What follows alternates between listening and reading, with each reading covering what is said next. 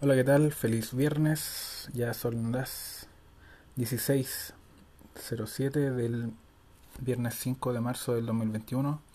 Este no es un podcast de Kunman, pero sigue siendo noticia. Eh, la vez anterior fue porque donaron las ganancias de, de su de su Oktoberfest. No, no Oktoberfest porque no en octubre. Bueno, de su fiesta cervecera, de su Bierfest a a la primera compañía de bomberos, lo que para mí es una buena noticia. Esta también podría ser buena o mala, dependiendo, todavía no la pruebo, pero sacaron una New England IPA, una, IPA de estas que son más turbias, son, son más frutales también, y no son tan amargas como las IPA tradicionales. Em, no sé, no, no podría recomendarla de buena primera porque no la he probado para empezar y Kuhlman ha tenido algunas algunas cervezas decepcionantes como la de trigo o la de arándano. También o la, la misma esta Valdivia Layer no me gustó mucho, era como sabor a ruda. Bueno, no probaba la ruda, no recuerdo la prueba, pero me, me sonaba como, como eso. Pero ha tenido bastante, también ha tenido algunos aciertos bastante buenos como la sesión IPA, me gustó mucho esa. Así que esta habría que probarla. Eh, según este artículo de Beer eh, tiene trigo, eh, bueno, las maltas tradicionales, aparte de eso, trigo, un amargor leve, notas, notas cítricas y frutales. tiene los lúpulos que tiene amarillo, que este, tiene sabor a, fruta tropical, mosaico, la mosaic que también tiene un aroma bastante rico, y Citra que le da el toque cítrico, así que esos tres lúpulos hacen la, mezcla, la magia aquí. Y las maltas serían rubia, Munich, Munich, nunca supe eh, pronunciar eso, y trigo. La venden en la tienda online eh, de Kundman y eh, no sé, voy a esperar a que llegue a la botillería que tengo acá cerca.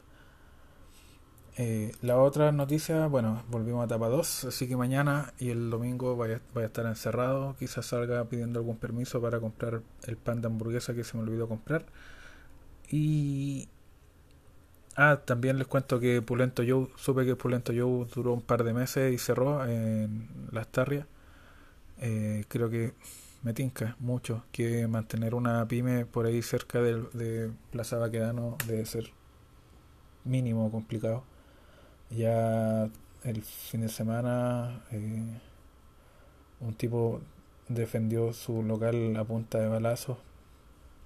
Entonces si no hay respeto por, por, por la propiedad ajena, no, no hay respeto por, por, bueno, por la vida también. no, no hay respeto por, por el, el principio de no agresión, donde si tú... Eh, yo puedo usar la violencia para defenderme, no para atacar. Eh, bueno, y otro punto que me, que me llamó bastante la atención ayer fue eh, el, el, tema de los, creo que lo mencioné antes, pero no había investigado en, en realidad mucho, y que son los fermentadores a presión. Eh, estaba viendo un video de Fermsila, deberían haber más marcas que hagan algo, algo similar, creo que sí hay.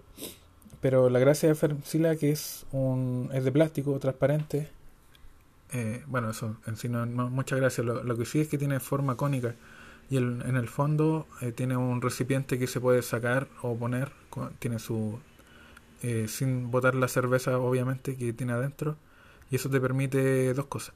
La primera es sacar el trub o el concho que queda debajo para así lograr una cerveza más, más cristalina o más, más, o menos turbia por decir así y lo otro también permite que tú en ese recipiente pongas el lúpulo que necesitas para hacer dry hopping y después lo vuelves a ensamblar en el fermentador y tienes dry hopping sin oxidar la cerveza, lo que para mí es magnífico.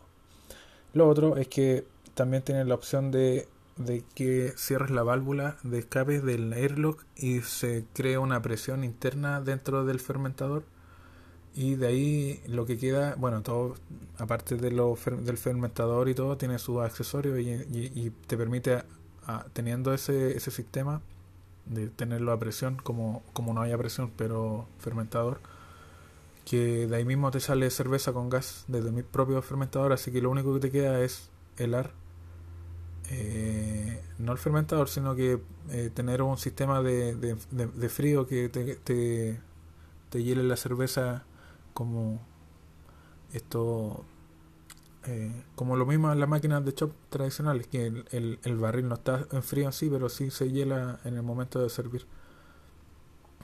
Eso te evitaría muchas, muchos problemas, o no, no problemas, pero bastante... Eh, te, te, ahorraría el tema de estar embotellando, de estar lavando y sanitizando botella por botella, estar tapándola una a una. Eh, me interesó bastante, mucho, hasta que vi el precio. y ahí ya quedé conforme con lo que tengo. Quizás más adelante, no sé, o quizás vea alternativas, además que deben haber alternativas no tan caras. Lo que sí me llama la atención de que estos fermentadores de presión se están viendo en varias partes y acá en Chile no, no, no ni siquiera lo había escuchado.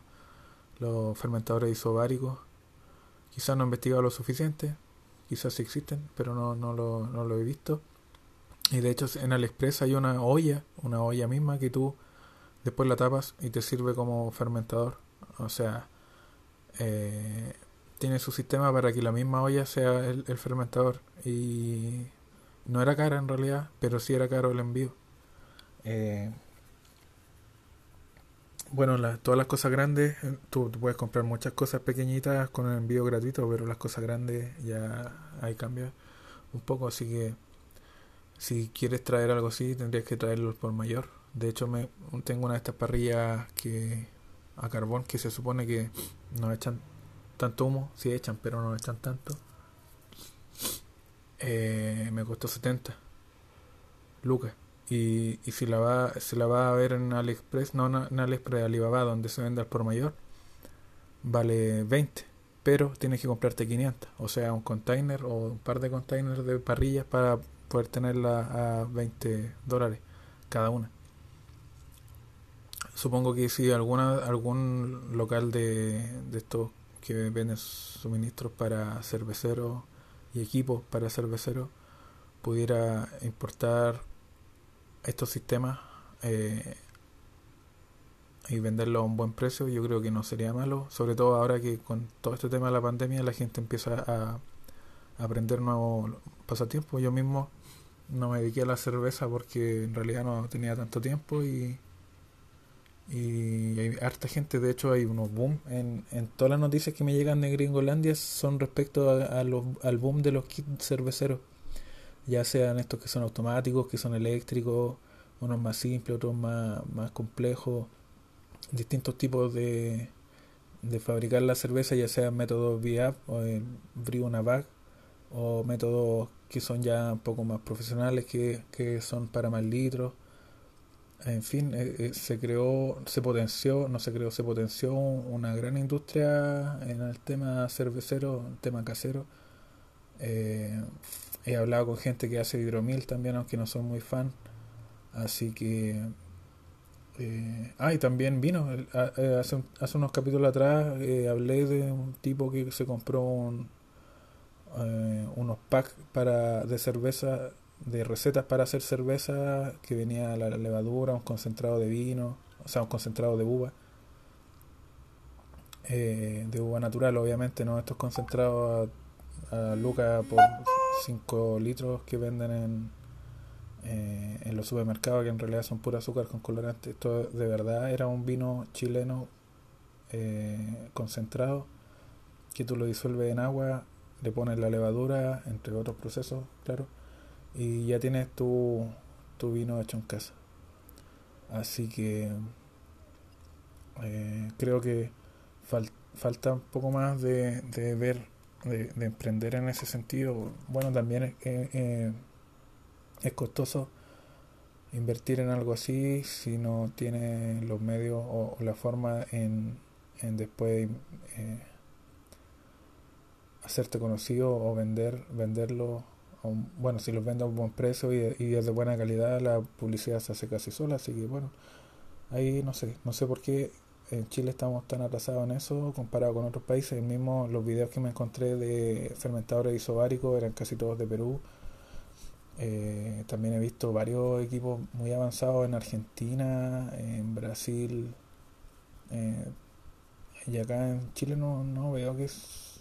Sí, lo que sí he visto los brew, los, ¿cómo se llaman estos? Los Grandfather, Grandfather, algo así que son muy complejos, son muy automáticos, son muy caros y, lo he visto acá en Chile. Quizás por ese por ese lado haya más, más demanda por el tema de, que tú aprietas un botón, pones los ingredientes y está, está más o menos listo, así que no, no por, tanto por el tema artesanal donde, donde necesitas aprender más, aunque claro, si lo tienes todo automático puedes dedicarte también a los detalles a mejorar detalles que en procesos como el, el VR, el una back, quizás no puedan optimizarse tanto. Eh, el mismo tema de el segundo match, por ejemplo, la temperatura del agua en el segundo match, cosas así, donde son detalles que influyen poco, la verdad, pero quizás para paladares más finos, el producto final sí, sí, sí haga diferencia. En fin, eso sería todo por hoy. Eh, les deseo un buen fin de semana a todos, a los que puedan salir, a los que se quedan encerrados y nos escuchamos la próxima semana. Chau.